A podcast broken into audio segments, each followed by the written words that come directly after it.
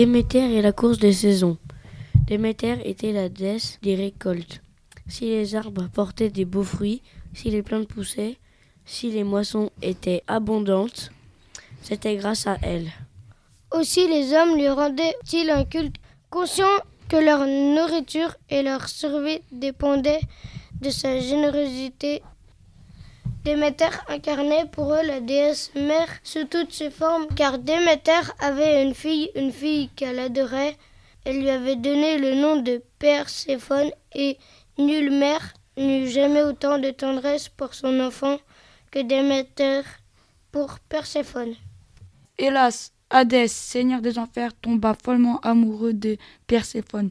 Un jour qu'elle cueillait un bouquet champêtre dans la prairie, il fit apparaître devant elle une fleur à nulle autre pareille, lumineuse, odorante, délicieusement parfumée.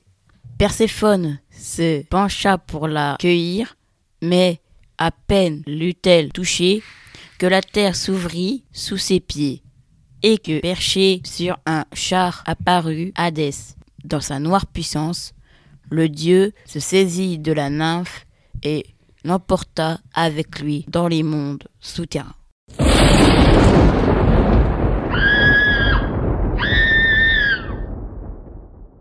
Mais avait entendu son cri. Elle s'est mise aussitôt à sa recherche, survolant comme un oiseau les terres et les mers, nuit et jour.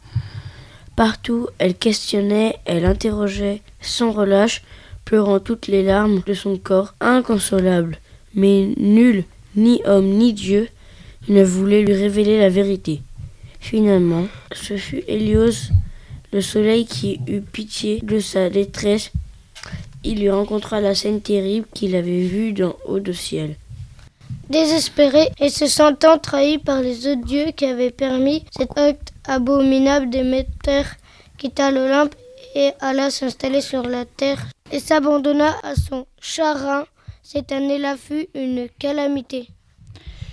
Aucune semence ne germa, aucune moisson ne leva dans les champs, car Déméter, leur déesse, n'avait plus le cœur de les favoriser.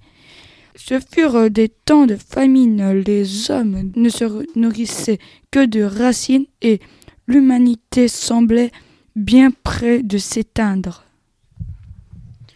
Du haut de l'Olympe, le grand Zeus commença à s'inquiéter.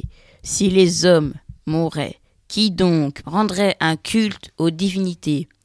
Et il envoya ses messagers pour tenter de raisonner Déméter.